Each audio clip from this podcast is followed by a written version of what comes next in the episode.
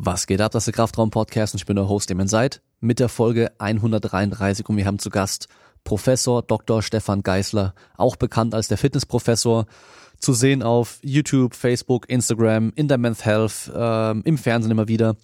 Und er ist Professor an der Deutschen Sporthochschule in Köln und am IST Studieninstitut und arbeitet dort zum Beispiel mit Simon Gawanda und Eduard Isenmann zusammen, die ihr auch schon aus dem Podcast kennt, ist da dann für die Ausbildung im Bereich Fitness zuständig und wir reden einmal über generell die Entwicklung von Fitness und früher auch Bodybuilding in Deutschland und dem ganzen Ansehen und so weiter. Dann ähm, die ganzen Lizenzen, Fitnesstrainer B-Lizenzen und so weiter, die ganzen Ausbildungen, die es gibt. Ähm, darüber reden wir natürlich auch. Gerade er aus der IST ähm, weiß natürlich ganz gut Bescheid. Und dann auch, wie sich das alles entwickeln wird, was da für Probleme sind, ähm, was man dagegen tun kann oder sollte vielleicht auch, was man besser machen kann, was auch schon sehr gut läuft. Und auf jeden Fall wieder eine sehr spannende Folge geworden.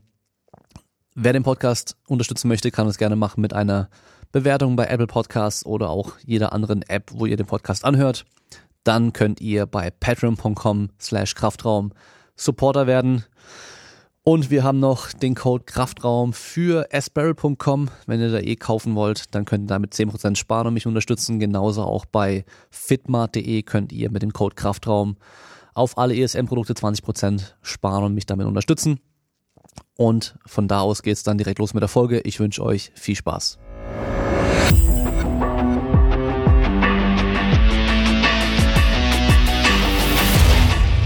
Und wir starten dann auch gleich, damit du danach in Ruhe deine Serie gucken kannst. Welche mhm. wird's denn überhaupt? Äh, heute mit meiner Frau zusammen, wir gucken Afterlife. Afterlife, okay. Ja, kennen nicht so viele. Ist eine britische Serie und es geht darum, dass ein Mann seine Frau verliert an Krebs. Sehr, sehr tragisch. Also es ist eher eine, äh, ja, eine Tragikkomödie, würde man, glaube ich, klassisch sagen. Und sehr witzig eigentlich, weil er so er ist so fast selbstmordgefährdet und, und ähm, beleidigt eigentlich alle um sich herum, aber vor allem die, die es verdient haben. Das ist echt witzig. Mhm. Aber dann kommt auch immer wieder so der äh, die Retrospektive, wo er an seine Frau denkt und dann wird's immer sehr traurig. Also so ein Auf und Ab, echt macht Spaß zu gucken. Das erinnert mich direkt an den Film Miss You Already mit äh, Drew Barrymore. Äh, ja, da geht's auch um zwei beste Freundinnen. Mhm, ah, den kennst ja. du, okay? Ja. So ein bisschen geht's in die Richtung, genau. Ja, das war nämlich so ein Film, den habe ich mit meiner Freundin angefangen zu gucken, so dass ich, ja, komm, so, das ist wieder so, eine, so ein typischer Film, so den die Mädels dann auch gerne gucken und dann hinten raus wurde aber schon echt so ein bisschen traurig, muss ich sagen. Mhm. Aber so, dann kommen wir mal jetzt zum, zum Thema, was hier interessant ist und zwar, du bist ja auch schon ein bisschen länger dabei in dieser ganzen Fitnessbranche. Ähm, wann hast du angefangen mit Trainieren? Äh, tatsächlich vor ziemlich genau 30 Jahren. Ähm, da bin ich so als Teenager äh, in, in meiner Heimatstadt Solingen, das liegt zwischen Düsseldorf und Köln, ähm, bin ich in den Sommerferien in, in so ein ganz kleines Mini, Mini, Mini-Gym rein. Also Mini heißt wirklich Mini, das waren vielleicht 100, 150 Quadratmeter. Und äh, da hat mich jemand begrüßt am Eingang. Sowas kannte ich bisher nur aus dem Fernsehen. Also der war fast so breit wie hoch und hatte wie klassisch damals so, das war ja äh, Übergang 80er, 90er Jahre, ähm, hatte so ein Racktop an und so Hotpants und war halt eine echte Kante. Der war damals zweifacher Europameister in der Schwergewichtsklasse. Und äh, ja, das so ging es dann los. Und wahrscheinlich dann als Teenager mit dem Ziel einfach Muskeln aufbauen, oder? Klar, also also ich hatte zwei ähm, Ziele. Zum einen wollte ich natürlich aussehen und kämpfen wie Jean-Claude Van Damme. Das ist klar, das wollte jeder damals. Ähm, und zum anderen äh, hatte ich mir gar nicht so lange davor die Wirbelsäule gebrochen. Ähm, den, also um genau zu sein, den, äh, den zweiten BWK. Ähm, natürlich nur angebrochen. Also wenn er komplett durch gewesen wäre, wäre ich ja auf zwei Rädern unterwegs. Und mein Arzt damals, der war schon sehr progressiv, ehrlich gesagt. Also ich glaube, jeder andere Arzt hätte damals gesagt, bitte nur noch schonen und nie wieder Sport machen. Äh, das war auch ein Sportunfall. Ähm, und der hat gesagt, weißt du was, du musst Krafttraining machen, dann wird die Wirbelsäule wieder stabil. Ja. Und knappe fünf Jahre später habe ich, glaube ich, mit 230 Kilo Kreuzheben gemacht. Also der Mann hatte recht. Sehr gut. Und seitdem auch keine Probleme im Rücken? Ähm, über die Jahre immer mal wieder. Und äh, witzigerweise, die, diese Anekdote erzähle ich ganz gerne auch äh, Ärzten oder, oder den Kollegen aus der Physiotherapie. Ähm, wenn ich dann mal so einen richtigen Stich bekommen habe in die Wirbelsäule, also wirklich Schmerzen, wie man sie keinem wünscht, dann konnte ich mir immer am besten helfen mit zwei Dingen. Erstens musste ich mich wirklich sehr zusammenreißen, nicht in so eine Schmerzangst, in so eine Panik zu verfallen, wie man sie vielleicht kennt. Ähm, und zweitens habe ich dann wirklich schwere Dinge gehoben. Also ich bin wirklich ins Fitnessstudio und habe ein bisschen, was weiß ich, Kreuzheben oder Kniebeugen gemacht. Und wirklich schwer auch, also für meine Verhältnisse zumindest. Und danach war es weg. Es war weg einfach. Hm, ja, die meisten verfallen ja, also generell so, wenn sie einen Hexenschuss haben oder sowas, immer in diese Schonhaltung auch und bewegen sich dann kaum noch und dadurch wird es in der Regel ja nur schlimmer. Mhm. Und äh, das ist auch so das, der einzige Vorteil, wo ich dann am Schmerzmittel sehe. Also ich hatte selber auch äh, hin und wieder mal so Probleme, dass bei mir alles dicht gemacht hat und Schmerzen und so weiter. Und dann war ich sogar mal im Krankenhaus in der Notaufnahme, deswegen einmal, weil das so übel war. Mhm. Und es war wirklich einfach nur eine extreme Verspannung. Es war nichts kaputt oder so weiter. Mhm. Und da hat mir der Arzt Schmerzmittel verschrieben, Ibuprofen 600. Und ich habe das da, wie alt war ich da? Vielleicht 25? Bis dahin noch nie in meinem Leben Schmerzmittel genommen. Da habe ich mir eine von denen eingeworfen und zehn Minuten später hatte ich auf einmal viel weniger Schmerzen, konnte mich wieder bewegen und von da aus wurde es dann direkt halt besser. Also das ist so mal der einzige Vorteil, den ich auch an den Schmerzmitteln dann sehe. Aber ja klar, ja. Bewegung mhm. hilft. Absolut. Und wie kam dann, oder wie kam es dann zum, zum Studium? Weil ich weiß noch von mir, ich habe dann auch mit dem Training angefangen und so weiter, musste halt nicht so ganz, was ich nach der Schule machen soll und dann, klar, Sport ist interessant und so. Mhm. Komm, mach mal Sport. Das ist, glaube ich, so der Gedanke von vielen. äh, ja, also ich wollte eigentlich gar nicht, ich wollte A, gar nicht wirklich studieren und B, wollte ich damals irgendwie in die Werbebranche, keine Ahnung warum. Das fand ich irgendwie in den 90er Jahren cool. Ähm, dann war es aber so, dass ich wirklich meine gesamte Freizeit, also meine gesamte Jugend quasi im Fitnessclub verbracht habe. Und das war halt auch so ein, so ein kleiner Club. Das war jetzt, weiß ich nicht, vielleicht mit 50, 60 Leuten. Und die Hälfte davon hatten irgendwie einen 50er Oberarm, also so richtige Monster. Wir hatten, ich glaube, mehr Meisterschaftsbodybuilder als Nicht-Meisterschaftsbodybuilder in dieser kleinen Muckibude. Und da wächst man dann irgendwie so rein und dann ist man sechsmal die Woche da und ist auch drei Stunden da und ernährt sich nur von Eiweiß und Hühnchen, Reis, was weiß ich, so das Übliche. Und ähm, irgendwann hat dann der Besitzer von dem Studio gesagt, weißt du was, ich will ein größeres Studio aufmachen. Hast du nicht Lust, als Trainer da zu arbeiten? Ich zahle dir da auch die B-Lizenz für. Ja, und dann habe ich da mit 17, glaube ich, angefangen, diese B-Lizenz zu machen. Ähm, und ja, auch abgeschlossen, bestanden. Und dann, als der das Studio aufgemacht hat, das war auch so Mitte der 90er Jahre, habe ich dann da als Trainer gearbeitet. Äh, dann Abitur gemacht und dann lag es eigentlich nahe, da auch noch einen draufzusetzen und das dann richtig zu machen. Und dann habe ich den Eignungstest an der Sporthochschule mal mitgemacht, ähm, habe den auch bestanden. Ja, und dann war es, dann habe ich da losgelegt. Wo hast du dann damals die B-Lizenz gemacht? Äh, da gab es damals echt nicht viele Möglichkeiten für. Ähm, es gab einen, große, ähm, einen großen Verbund von Fitnessstudios, die alle unter einer ähm, ähm, Unternehmensberatung liefen. Und zu denen gehörte auch das Studio, wo ich damals gearbeitet habe. Und dann habe ich bei denen meine Ausbildung gemacht. Äh, das war damals die Inline Akademie, die gibt's schon nicht mehr. Also Inline gibt es so nicht mehr. Ähm, die sind jetzt äh, koaliert mit Greinwalder und Partnern, sind zu Achiso geworden. Ich hatte aber großes Glück damals, wirklich großes Glück, dass ich an sehr gute Ausbilder geraten bin, muss ich sagen. Das sage ich auch gern, wer das war. Der eine ist in Rente, der andere geht bald in Rente. Die haben auch sehr gute Bücher geschrieben. Das ist Professor Dr. Dr. Wolfgang Buskis gewesen von der Uni Bayreuth und Wendt Uwe Behrens, ebenfalls von der Uni Bayreuth. Und die waren so die ersten, würde ich sagen, in den 80ern und auch 90er Jahren, die wirklich bisschen Fitnessforschung gemacht haben. Ähm, die haben mich wirklich inspiriert, muss ich sagen. Und wer weiß, wo ich heute wäre, wenn ich nicht so von so guten Leuten gelernt hätte, die mir gezeigt haben, hey, nur weil du dicke Arme hast und pumpen kannst, weißt du noch gar nicht alles. Es gibt da auch ein bisschen Wissenschaft und äh, ja, das war gut, dass ich die damals hatte. Das ist interessant zu hören, weil so ähnlich ging es mir auch, nur circa 15 Jahre später. Ich glaube, ich habe 2010, ich bin mir gar nicht ganz sicher, auch mal eine B-Lizenz gemacht. Mhm. Und äh, hatte da auch das Glück, einen ganz guten Dozenten zu haben. Der war auch Sportwissenschaftler aus Belgien. Ähm, der ist hier immer noch Dozent sogar. Und äh, der hat das auch e-, echt gut gemacht. Und die Inhalte war auch gut vermittelt und so. Mhm. Und äh, viele Sachen, die der damals gesagt hat, sind mir auch hängen geblieben so. Aber ich glaube, ja, Mitte der 90er war das ganze Feld ja nochmal ganz woanders. Also vor allem was auch Informationsbeschaffung und so weiter anging. Ich glaube, wahrscheinlich als Teenager gab es dann die Flex und die Sportrevue und äh, viel mehr gab es da wahrscheinlich auch nicht, oder? Um sich zu informieren. Genau. Ja, ist so. Also die Flex gab es damals, glaube ich, noch gar nicht. Also zumindest nicht, als ich angefangen habe. Die Sportrevue war so die Bibel, natürlich dann das Buch von Ani und noch zwei, drei andere große Bodybuilder und ansonsten gab es eben nichts. Es gab ja auch kein Internet, wo man eben googeln konnte oder ähm, sich ein Buch bestellen oder so. Also das war alles nicht, es war für den Normalo nicht zugänglich. Ja, genau.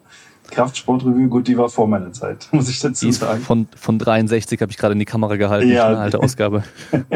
nee, ganz so alt bin ich dann doch nicht, aber ähm, das ist ja, ich war unglaublich enttäuscht. Ich bin dann, ich habe dann äh, Ende der 90er an der Sporthochschule angefangen zu studieren. Und ich meine, das ist die deutsche Sporthochschule Köln. Ähm, auch sicherlich selbst in Europa ein Flagship. Und ich dachte, geil, da lerne ich jetzt alles. Und da kam ich da hin und kein Schwein hat sich für Krafttraining interessiert. Null. Niemand. Es gab's quasi nicht, diesen Schwerpunkt. Ja, und dann war ich sehr enttäuscht. Dann habe ich zum Glück zwei, drei Dozenten kennengelernt, die, die das zwar nicht Fitness genannt haben, aber die im Krafttraining sehr gut unterwegs waren. Das waren vor allem so die Leichtathletik-Dozenten, die sich halt per se immer schon mit Krafttraining beschäftigt haben. Und ja, die haben mich dann so ein bisschen unter ihre Fittiche genommen, aber dann habe ich mich relativ schnell selbstständig gemacht, indem ich da die erste AG angeboten habe. Die erste Fitness-Krafttrainings-AG an der Sporthochschule. Und das hat dann letztendlich dafür, dazu geführt, das haben die dann gesehen, ähm, dass ich dann auch relativ schnell, also eigentlich sofort nach meinem Studium einen Lehrauftrag bekommen habe und da die Kraftkurse übernommen habe. Okay. Das heißt dann dein Diplom gemacht und dann direkt Lehrauftrag? Genau, genau, ja. Und dann wollte ich das natürlich weiterentwickeln, das Thema Fitness. Und es war aber politisch einfach nicht gewünscht. Also bis heute ist das leider immer noch kein wirkliches Thema an der Sportschule. Und dann äh, habe ich das aber trotzdem gemacht, indem ich zum äh, Institut für Weiterbildung gegangen bin. Und die haben gesagt, auch hört sich ganz gut an, lass uns doch mal so eine Lizenz entwickeln. Oder nee, Lizenz haben sie es nicht genannt, sondern Zertifikat.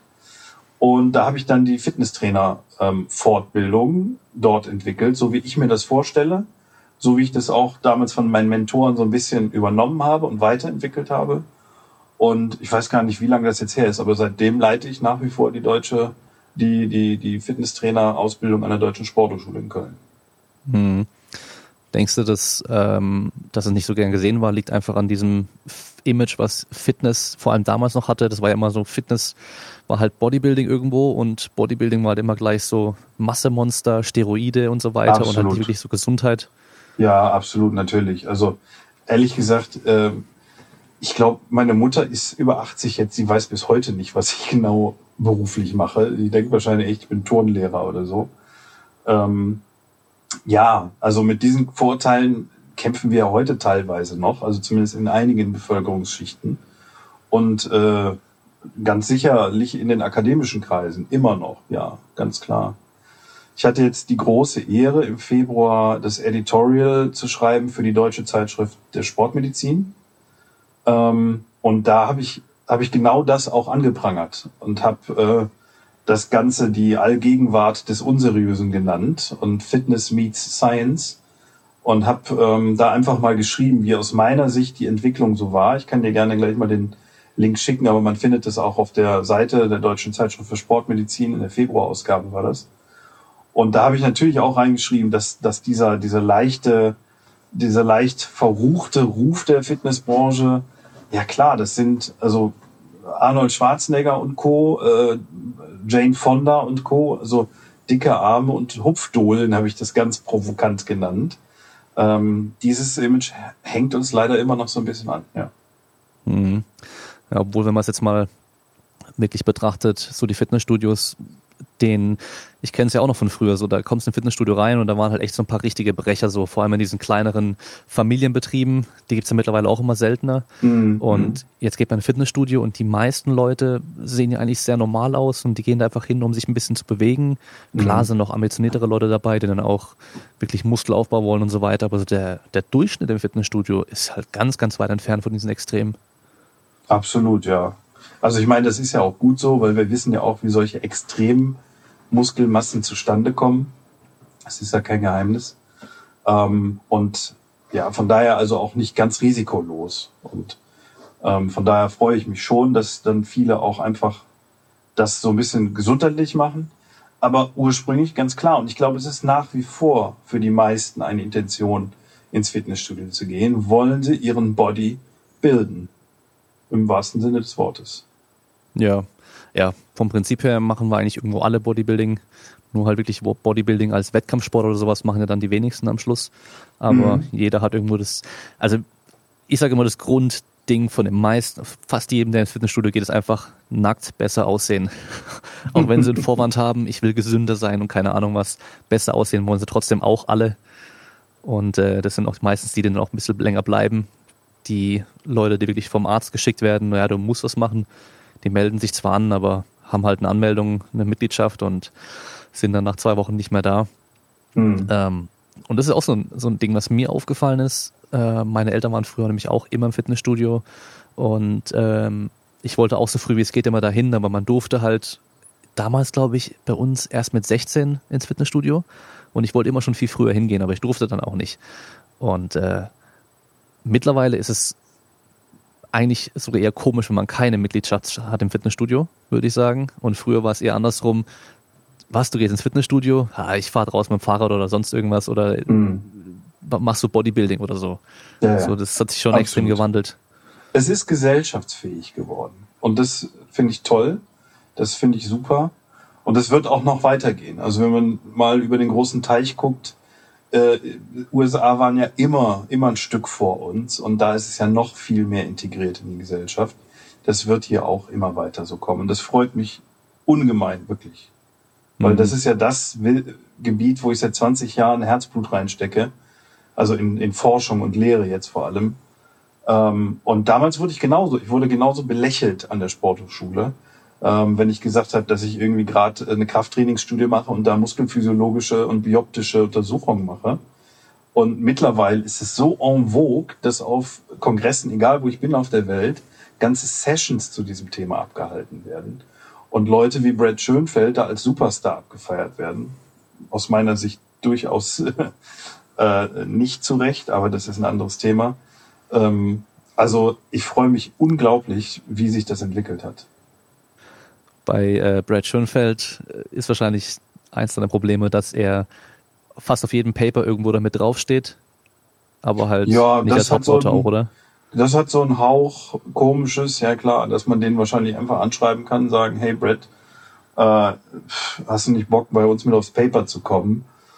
Und das wird dann irgendwann merkwürdig, weißt du, weil in der Wissenschaft ist so seit, ich sag mal, 10, 15 Jahren nur noch dieser Run um Publikationen äh, zu spüren, der natürlich auch davon abhängt, dass auch die Gelder an, an Universitäten demnach verteilt werden und aber auch wie bekannt man dann ist und, und was man für ein Impact Factor, ein Hirsch Index und hast du nicht gesehen hat. Und ich glaube, da geht leider viel Qualität verloren, weil man halt A dazu neigt, jeden Mist, den man irgendwo mal als Studie macht, zu veröffentlichen.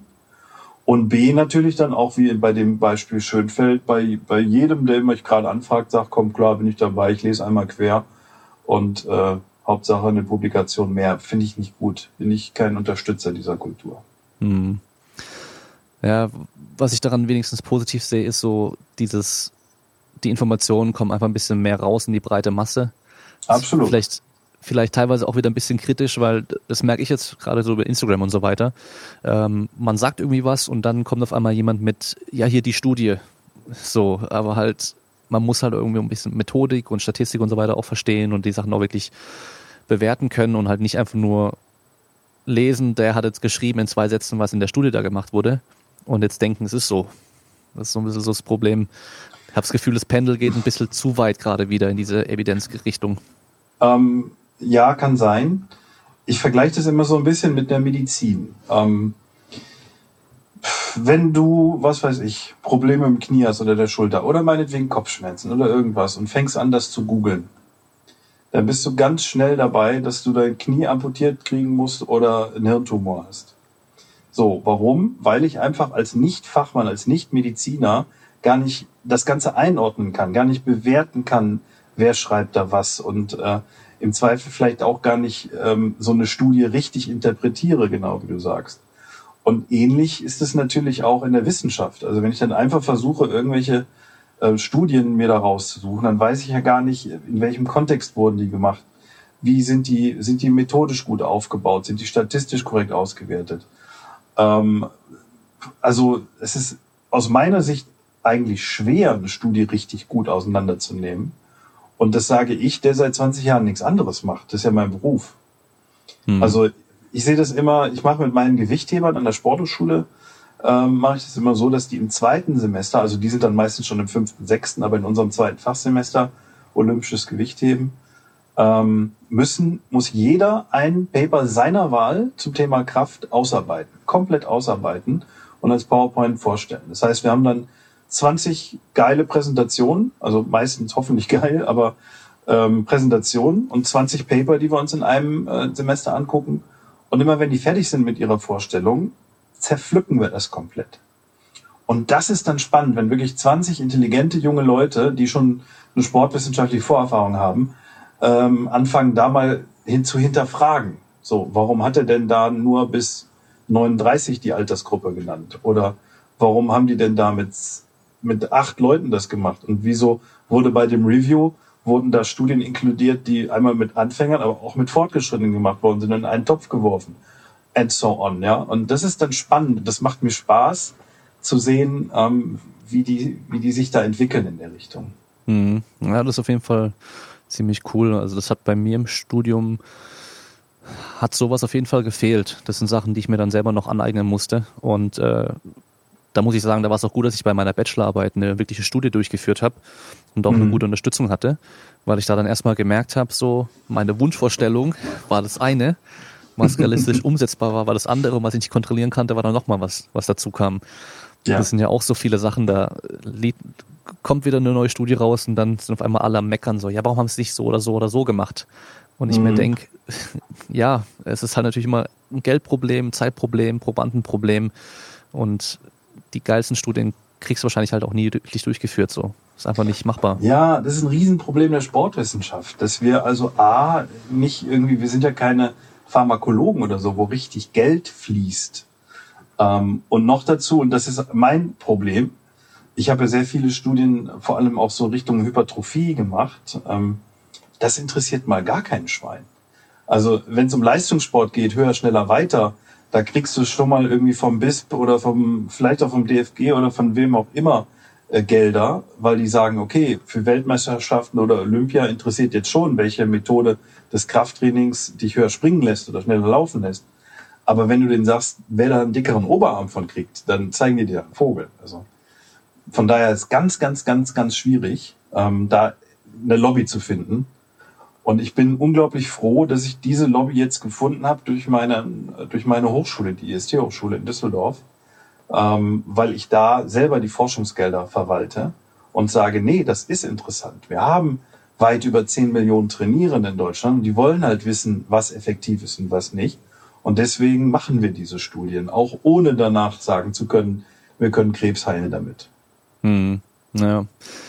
Ja, das ist eigentlich schade, weil wenn man ja weiß, was körperliche Aktivität und äh, Körperkomposition und so weiter auf die Gesundheit für Auswirkungen hat, also positive Auswirkungen, sollte das ja eigentlich irgendwo mehr gefördert werden. Aber ich glaube, wieder der Anfangspunkt, ähm, denken Sie mal gleich an Bodybuilding und das interessiert kein Schwein. Genau, also alleine zum Beispiel der Gedanke der Sarkopenie.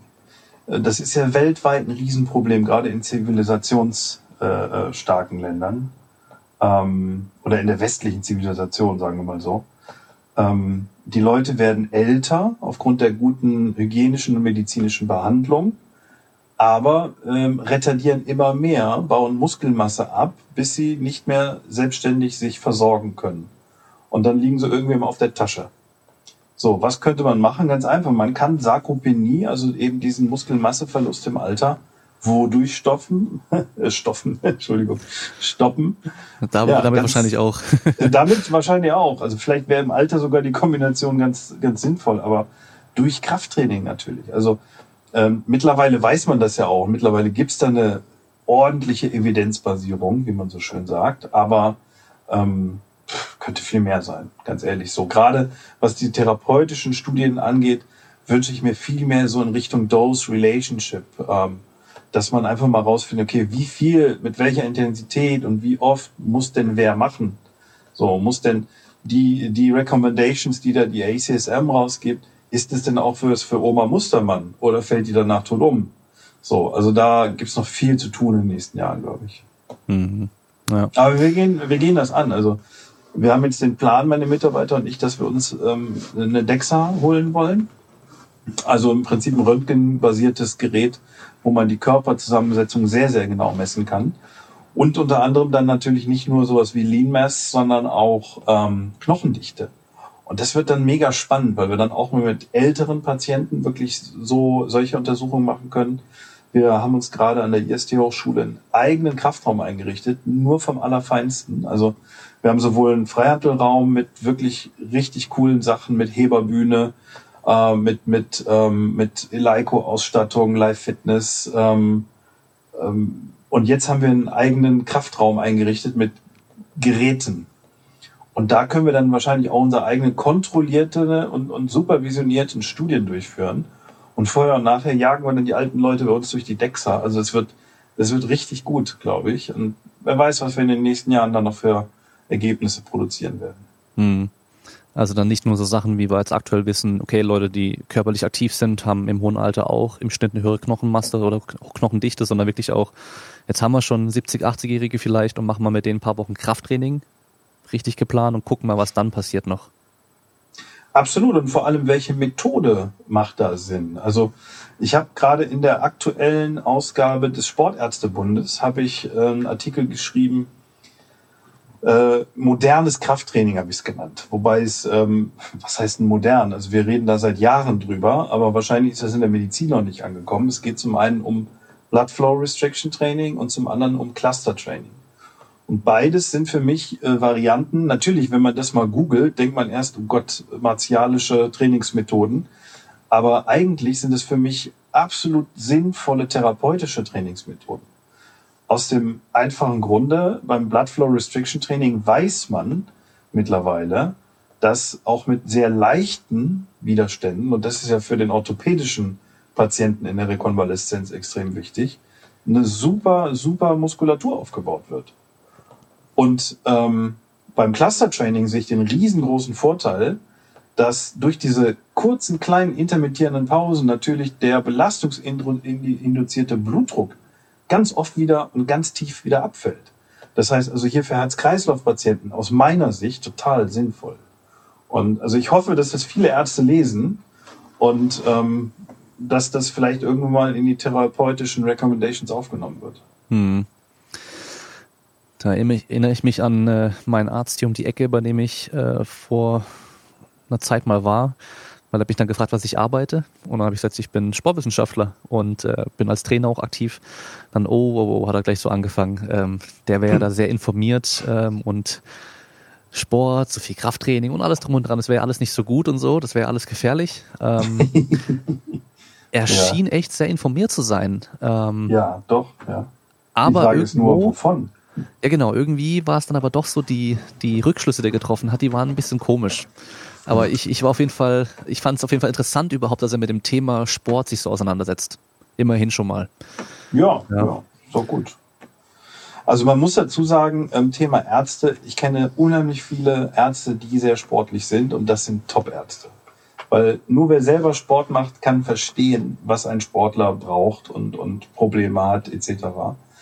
Und ähm, ich bin auch sehr positiv überrascht von der deutschen Sportmedizin, äh, die da sehr progressiv auch der Fitnessindustrie, also uns allen entgegenkommt und die Hand reicht und, und sagt, wir müssen eigentlich was zusammen machen. Also da bin ich super, super positiv überrascht. Hier, ich habe eben gerade schon erwähnt, die Deutsche Zeitschrift für Sportmedizin oder die DGSP, die Deutsche Gesellschaft für Sportmedizin und Prävention. Also mit denen machen wir viel zusammen in letzter Zeit und das, das freut mich total, dass die da so offen sind. Ähm, aber natürlich gibt es noch viele andere Ärzte, die mit Sport nichts am Hut haben und ähm, da haben wir wahrscheinlich einen schweren Stand. Da habe ich noch eine gute Anekdote. Äh, bei mir früher der Hausarzt im Dorf der war immer ganz hin und weg, äh, dass mein Vater so sportlich wäre und er so viel Fahrrad fährt und sowas und hätte sich jetzt auch ein neues Rad gekauft. Und er ist Sportmediziner und hatte geschätzt 40, 50 Kilo Übergewicht und macht selber halt keinen Sport. Das war so, so der Klassiker. Ist wieder Zahnarzt mit den schlechten Zähnen. Aber, ja gut, es gibt auch ja. Lungenfachärzte, die Kette rauchen. Also genau. das hat immer alles was mit der Compliance zu tun. Ich meine, ich habe auch ehrlich gesagt ein paar Kilo zu viel im Moment, aber ähm, ich auch. Ich glaube, ja, man hat es noch so ein bisschen im Griff. Also so richtig, du wirst mich nie mit 150 Kilo sehen. So viel steht fest. Ja. ja.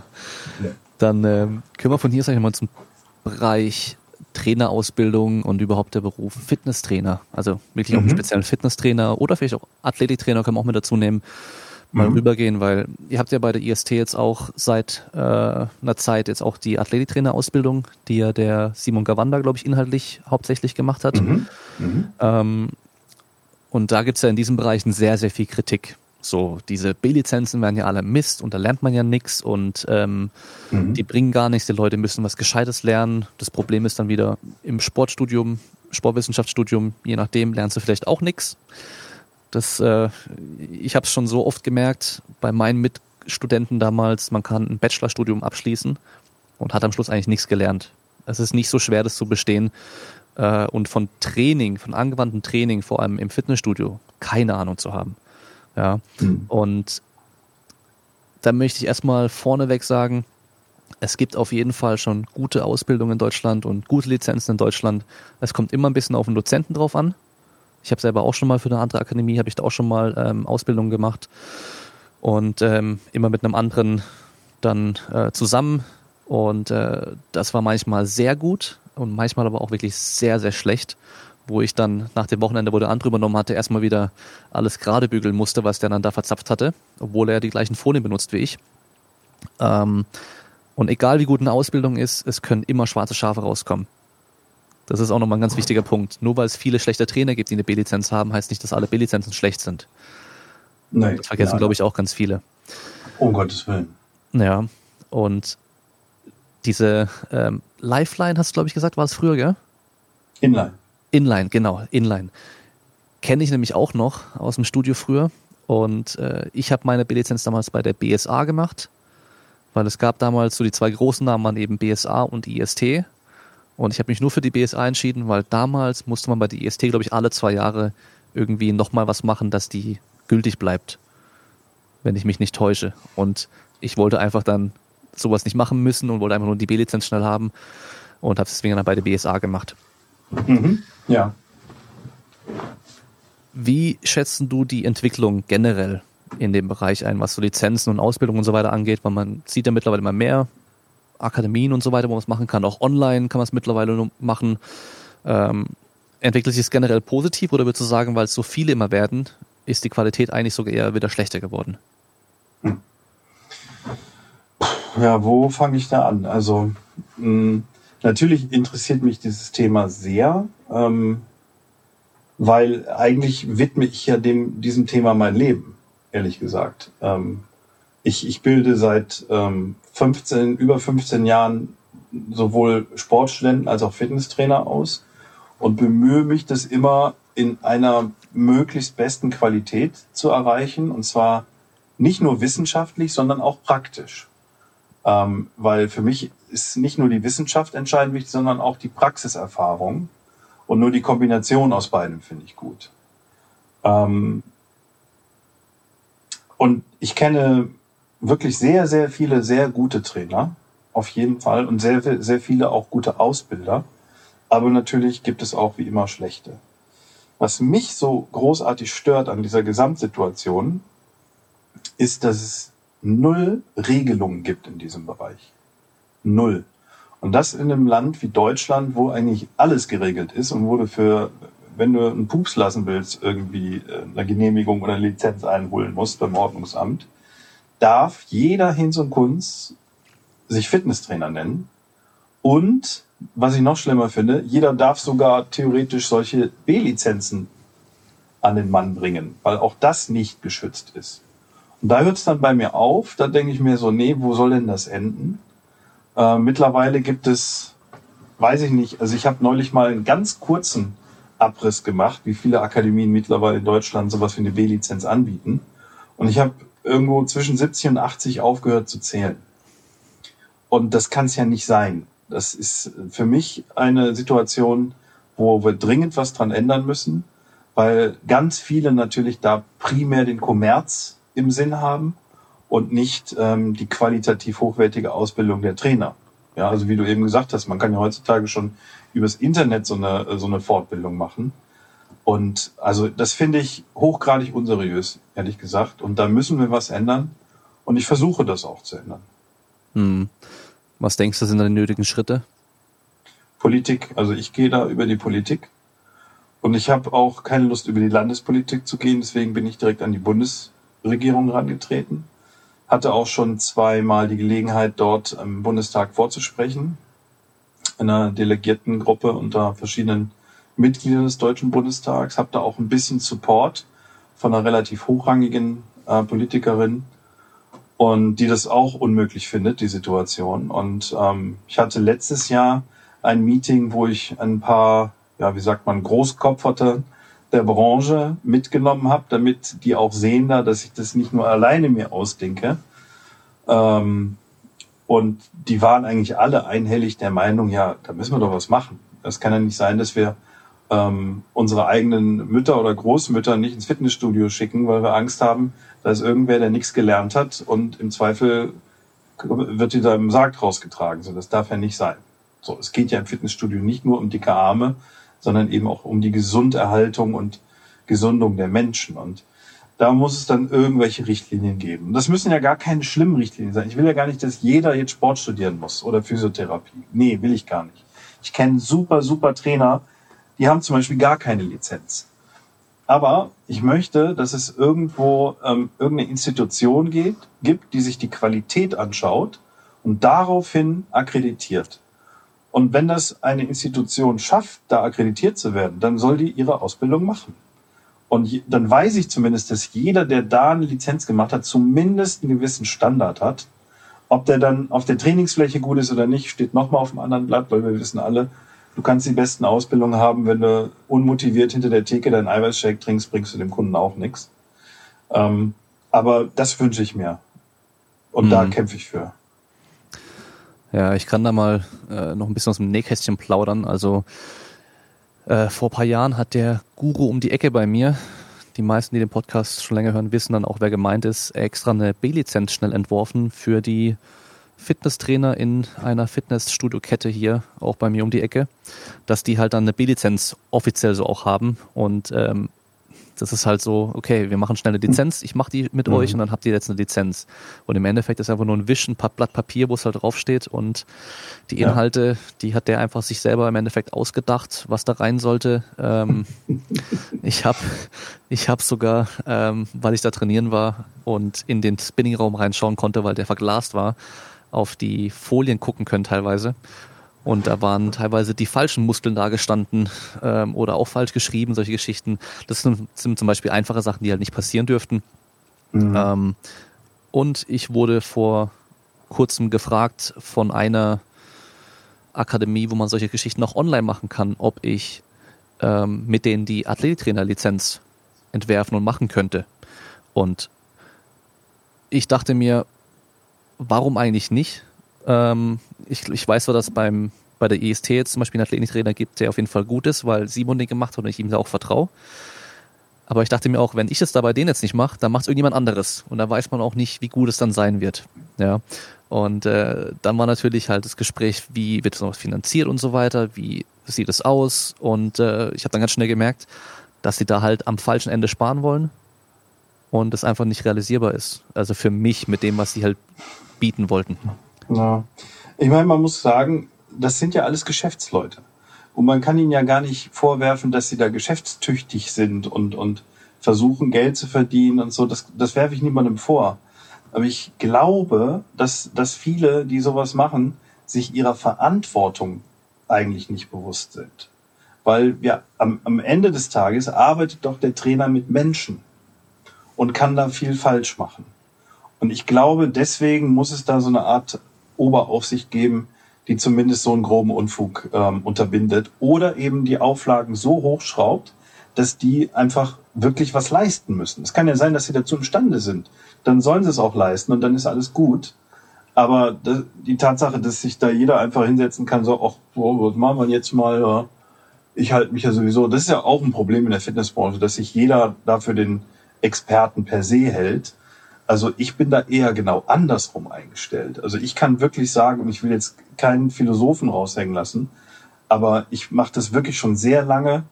Und je mehr ich über den Körper und über den Muskeln und über alles lerne, desto mehr wird mir klar, dass wir eigentlich überhaupt keine Ahnung haben. Und äh, äh, ja, schwierig. Also da muss man, ja, es bleibt zu hoffen und abzuwarten, wie es sich entwickelt. Aber also nochmal, ich, ich werde auf jeden Fall versuchen, dafür zu kämpfen, dass es da Qualitätskriterien gibt. Hm. Ja. Ja, das ist gut. Auch, dass man dann hoffentlich irgendwann mal wirklich auch äh, eine entsprechende Ausbildung oder irgendwas gemacht haben muss, um auch in dem Bereich arbeiten zu dürfen. Was natürlich dann für viele Studios ein Problem sein wird, die halt andauernd äh, Mitarbeiter wechseln, weil sie halt auch wieder schlecht bezahlen. Das ist ja das nächste Ding in der Branche. Ja, gut, das stimmt. Wir werden auch sehen, wie sich das jetzt durch diesen Corona-Mist äh, mhm. entwickelt. Also der Branche geht's ja gerade nicht gerade sehr gut. Ähm, aber unterm Strich muss man auch sagen, ich will das ja nicht nur machen, um, um da Qualität reinzubringen, sondern auch so ein bisschen, um den Kunden zu schützen. Weil wenn du jetzt, sagen wir mal, keine Ahnung hast und sagst, ich will so eine B-Lizenz machen, bist wirklich motiviert und ich nehme dafür, was weiß ich, 800.000, also 800 oder 1000 Euro in die Hand, die mir vielleicht auch wehtun, weil ich nicht so viel Geld habe oder verdiene. Und dann kommst du an so einen mehr oder minder unseriösen Anbieter, machst diese Lizenz und dann hinterher sagt dir jedes Fitnessstudio, wo du hingehst, weißt du, habe ich noch nie von gehört, damit kannst du aber mal schön gleich wieder den Ausgang suchen. Das ist doch, das ist doch Nepper, Schlepper, Bauernfänger schon fast. Und davon möchte ich die Leute ehrlich gesagt auch bewahren, dass sie da für nichts und wieder nichts Geld ausgeben. Hm, ja. Ich weiß noch, ein Kumpel damals hat dann auch irgendwie gemeint, der macht uns eine B-Lizenz und äh, hat sich aber schon angemeldet dafür und es war dann irgend so ein Ding, was hauptsächlich online war und 300 Euro gekostet hat. Mhm. Ja. Also die Spanne mittlerweile auch von, vom Preis, was man zahlen kann, ist natürlich auch sehr groß. Und da werden viele auch wieder dann sparen wollen, äh, obwohl es natürlich dann wahrscheinlich auch ein bisschen die Qualität widerspiegelt. Wahrscheinlich wenigstens nur ein bisschen. Ja, mag sein, ja. Mhm. Aber du warst gerade schon bei den Fitnessstudios und, und Corona und äh, hast du nicht gesehen. Ich wollte ja. dich nicht unterbrechen. Sorry. Ja, das bleibt, bleibt auf jeden Fall spannend, was sich da entwickeln wird. Ich habe äh, die ganze Home Gym Branche halt extrem jetzt verfolgt, weil ich selber auch äh, schon seit von Anfang an in meinem eigenen Gym trainiere und Equipment-Hersteller, die haben die Taschen jetzt voll, die haben kein Equipment mehr im Lager, kommen nicht mehr hinterher mit der Auslieferung. Das heißt, ganz, ganz viele, die einigermaßen ambitioniert trainieren, haben sich jetzt selber was eingerichtet. Und da bin ich auch mal gespannt, ob die Leute dann weiterhin später zu Hause trainieren oder halt doch wieder ins Fitnessstudio zurückgehen wollen. Weil halt natürlich da so eine soziale Komponente, auch eine Motivationskomponente auch mit dabei ist. Weil viele, für viele ist es ja schwer, zu Hause zu trainieren, weil es ist ja mhm. zu Hause. Mhm. Ja. Klar. Aber das können wir dir vielleicht bald beantworten, weil ich gerade eine Bachelorarbeit äh, in Auftrag gegeben habe, wo wir die Veränderung des sportlichen Verhaltens, des fitnesssportlichen Verhaltens ähm, herausfiltern wollen. Und vielleicht, ähm, wenn, wenn da viele bei dieser Befragung mitmachen, kommt ein gutes, anständiges Ergebnis raus. Und da bin ich mal gespannt, was, äh, wie sich das Verhalten ändert durch so eine Krise. Ist die äh, Befragung schon draußen? Nee, wir sitzen gerade noch an der Erstellung des Fragebogens. Mhm. Ähm, ist tatsächlich gar nicht so einfach. Also ich bin sonst auch nicht so der Fragebogenmensch, weil ich mehr so randomisiert kontrollierte Studien mache, also Interventionsstudien.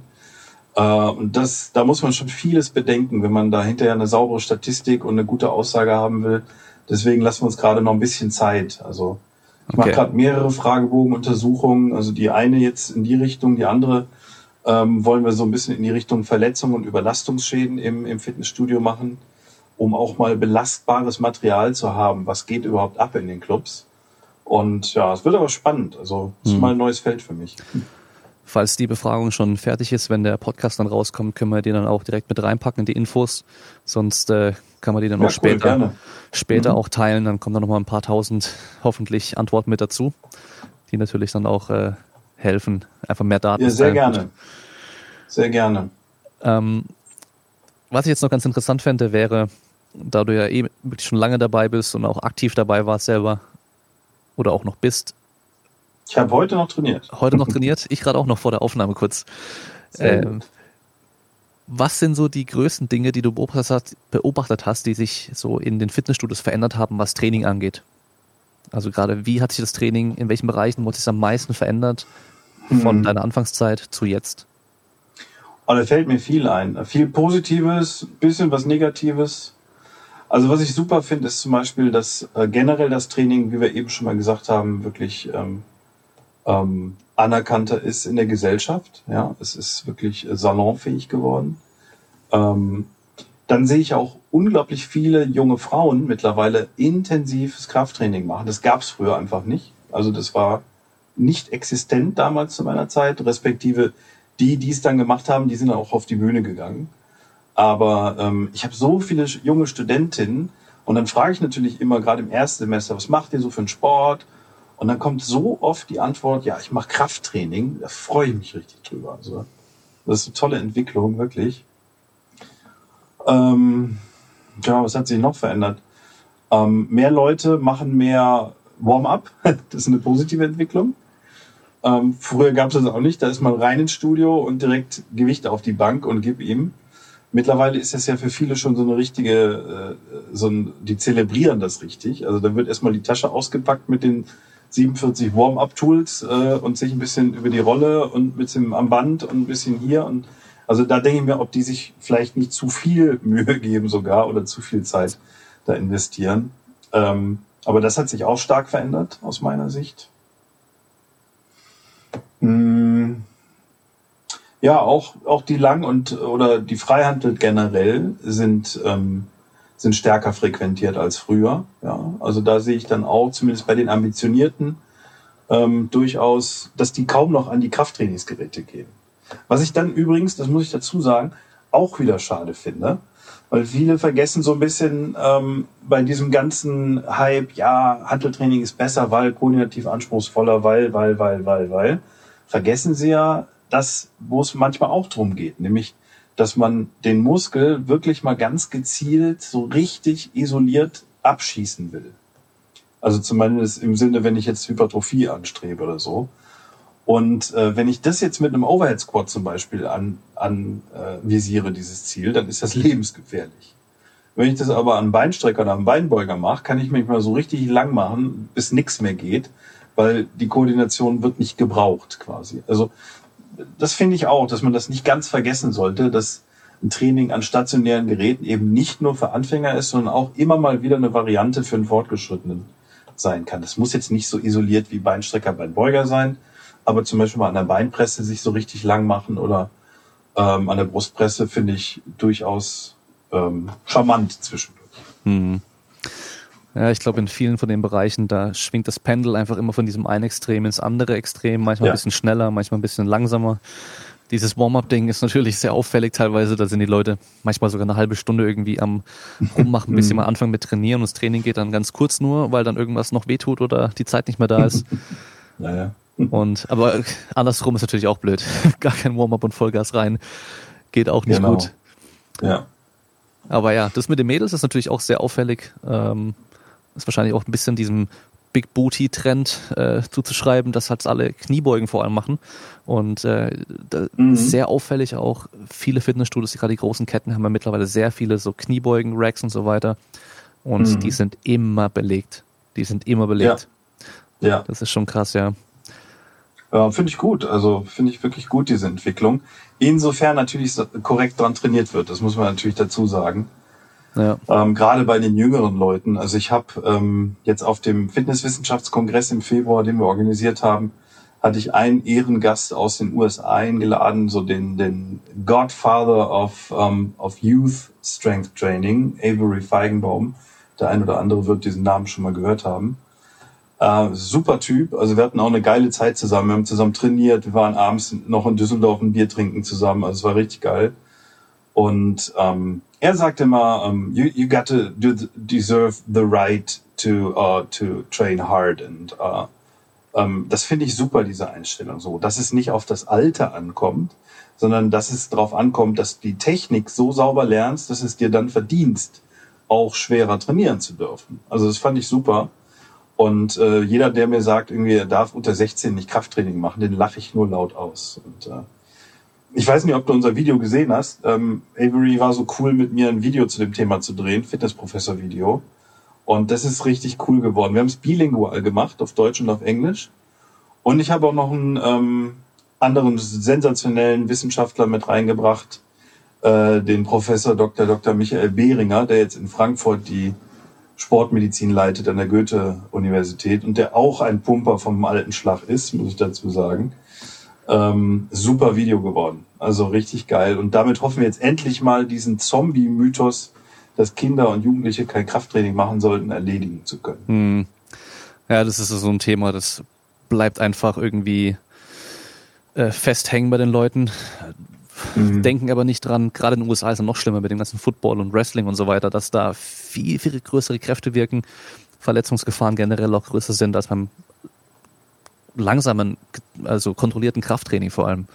Ach klar, also wenn ich, wenn ich meinen kleinen Sohn hier sehe, wenn der von von so einer Box runterspringt, die so groß ist wie er, was der da für Bodenreaktionskräfte hat, wenn man das mal misst, ja, das ist ja das, keine Ahnung, fünf, sechs, siebenfache seines eigenen Körpergewichts. Das kann ich ja an der Beinpresse oder mit einer Langhantel, kann ich das gar nicht simulieren. Das geht gar nicht. Also Bullshit. Naja.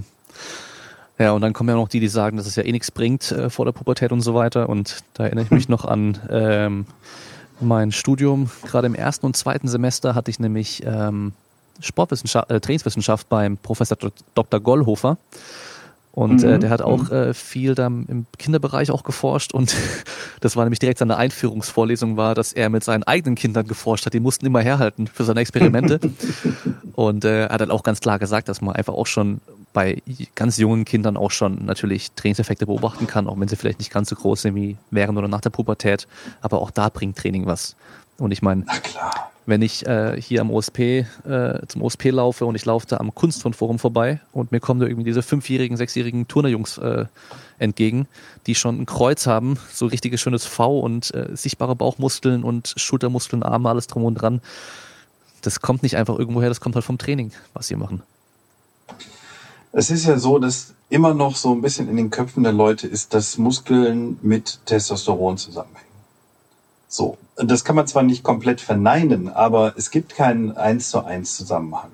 Und ähm, es gibt jetzt ein schönes ähm, Paper von Sander Verbrugge, der hat 2000, lass mich nicht lügen, 18 glaube ich schon das rausgebracht. Äh, der ist Mitarbeiter vom Henning Wackerhage an der TU München bei den Sportbiologen, übrigens auch ein sehr guter Mann, äh, Professor Wackerhage. Ähm, hat das Buch oder das weltweite Knaller Exercise Physiology geschrieben, wirklich guter Mann. Ähm, und der hat sich mal die Mühe gemacht, zu gucken, wie viel ähm, verschiedene Hormone, ähm, Gene, Myokine denn generell so am Thema Hypertrophie beteiligt sind. Hat das jetzt erstmal an, an der Ratte gemacht, weil man da schon viel mehr weiß als am Menschen. Und der kam auf die Zahl, lass mich nicht lügen, 47. Hm. So.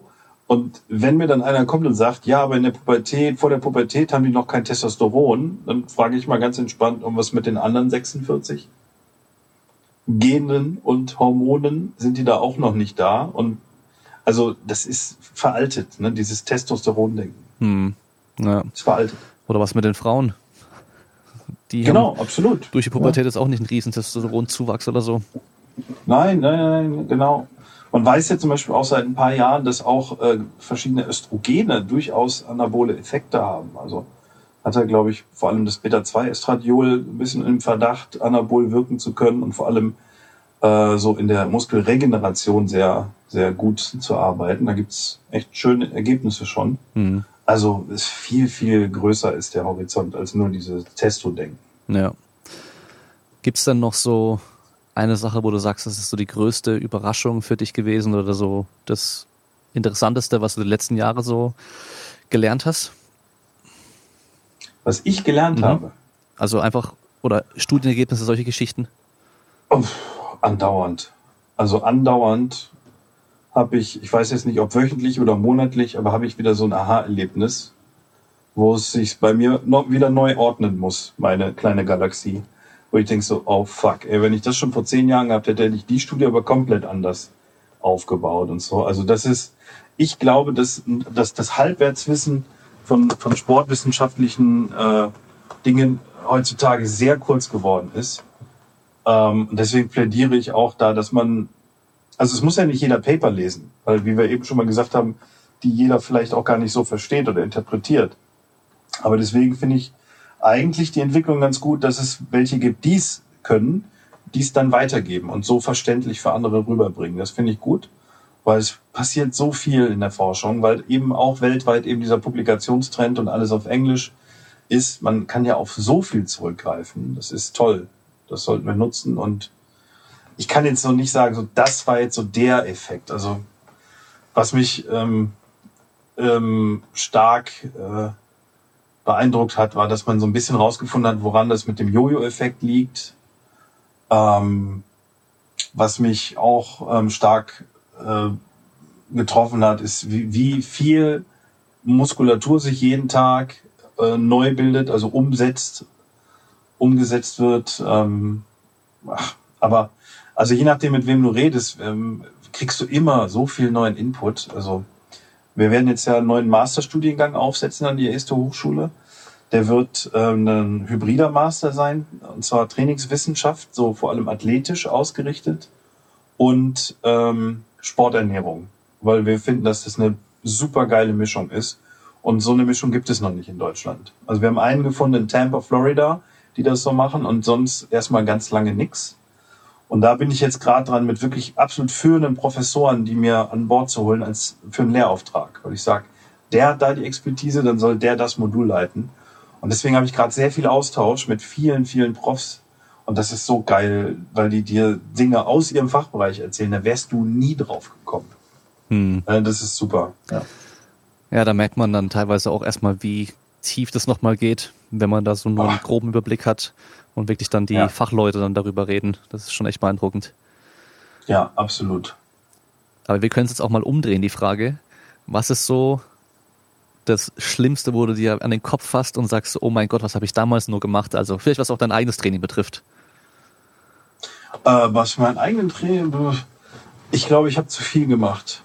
Also ich habe echt viele Jahre, lass es bestimmt zehn Jahre gewesen sein, habe ich so den Klassiker damals gemacht. Sechs Tage die Woche trainiert, zweimal jeden Muskel ähm, gesplittet und wirklich bestimmt zwei, drei Stunden im Fitnessstudio verbracht.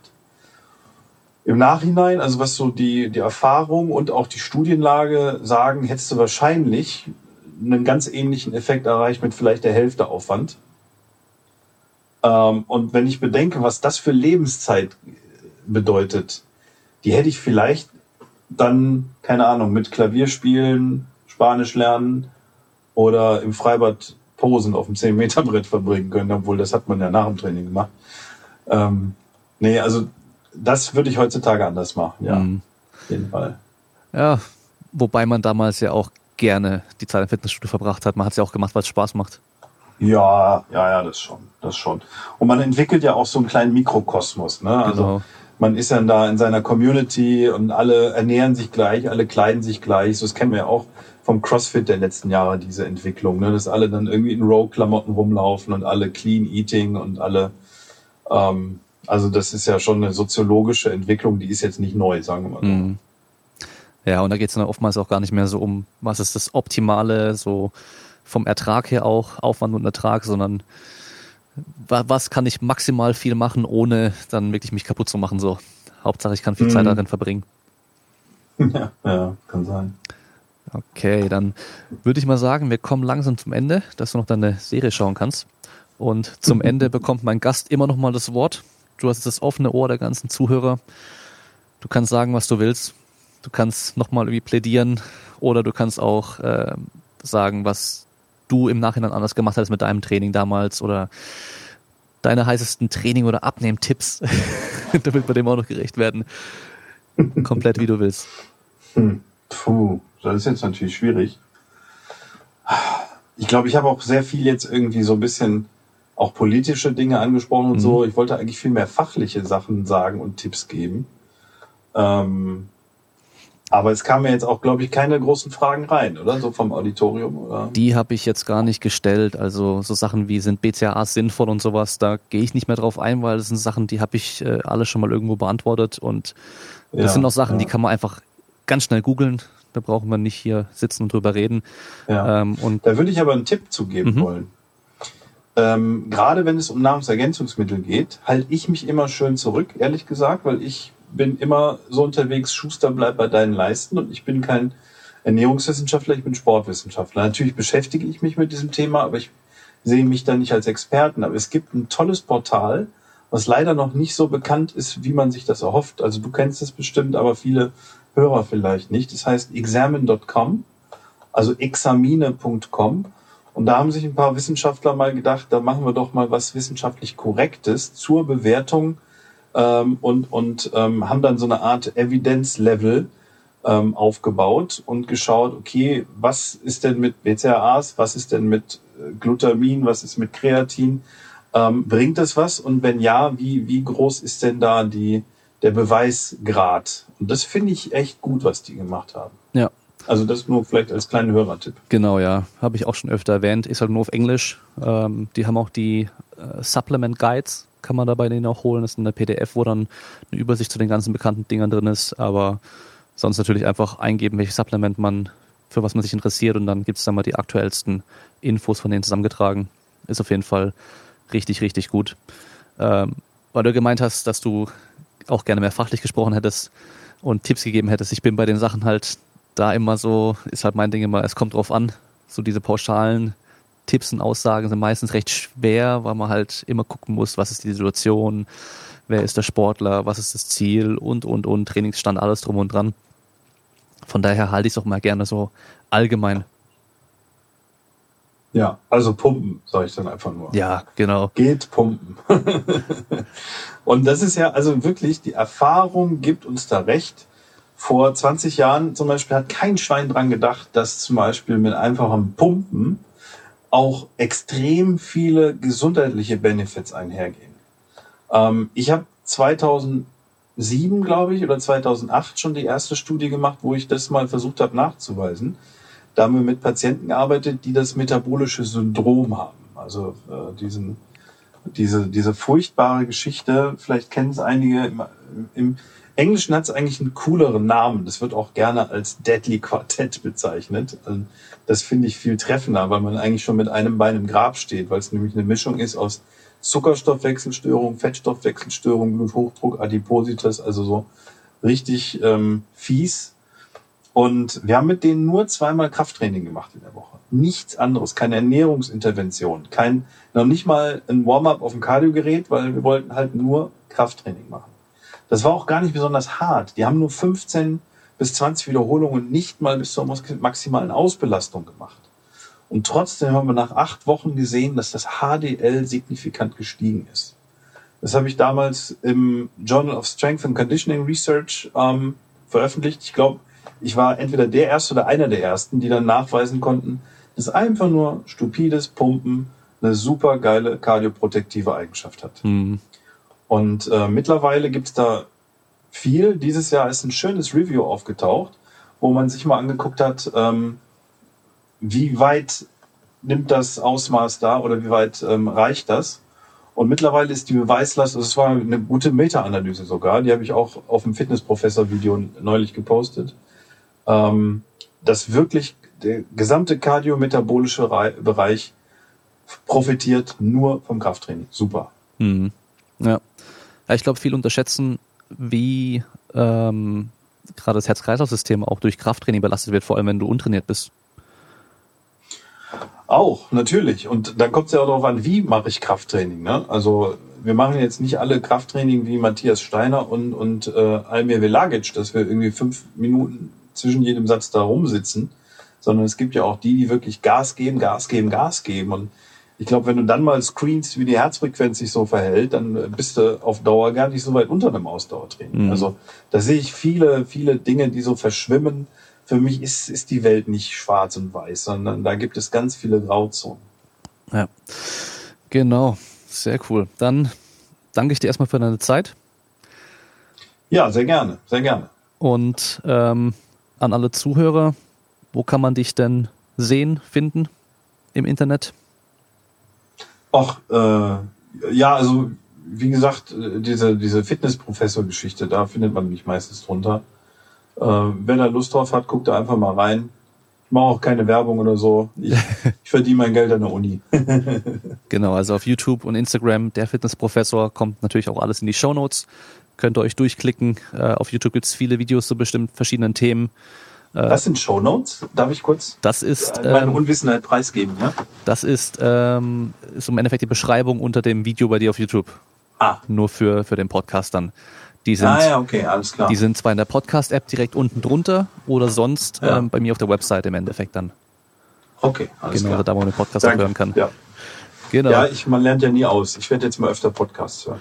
Ja, Podcast ist das neue Medium schlechthin. Ja, das habe ich schon mitbekommen. Ja, ja, ja das äh, und, äh, hatte schon so einige Anfragen jetzt. Gerade englischsprachig gibt's auch in dem Bereich echt vieles Gutes, muss man sagen. Also mhm. auch gerade mhm. von auch äh, Forschern teilweise sogar äh, im, im sportwissenschaftlichen Bereich, aber auch von ähm, Trainern und so weiter, wo dann echt sehr, sehr gute Sachen bei rumkommen. Mhm. Also kann okay. ich, kann ich dir ein paar empfehlen dann. Ja, sehr gerne, höre ich mal rein. So, ich sitze viel im Auto, da hat man ein bisschen Langeweile. Genau, ja. Sehr gut. Dann sind wir am Ende für heute. Okay. Bleibt stark, bis zum nächsten Mal. Ciao. Tschüss.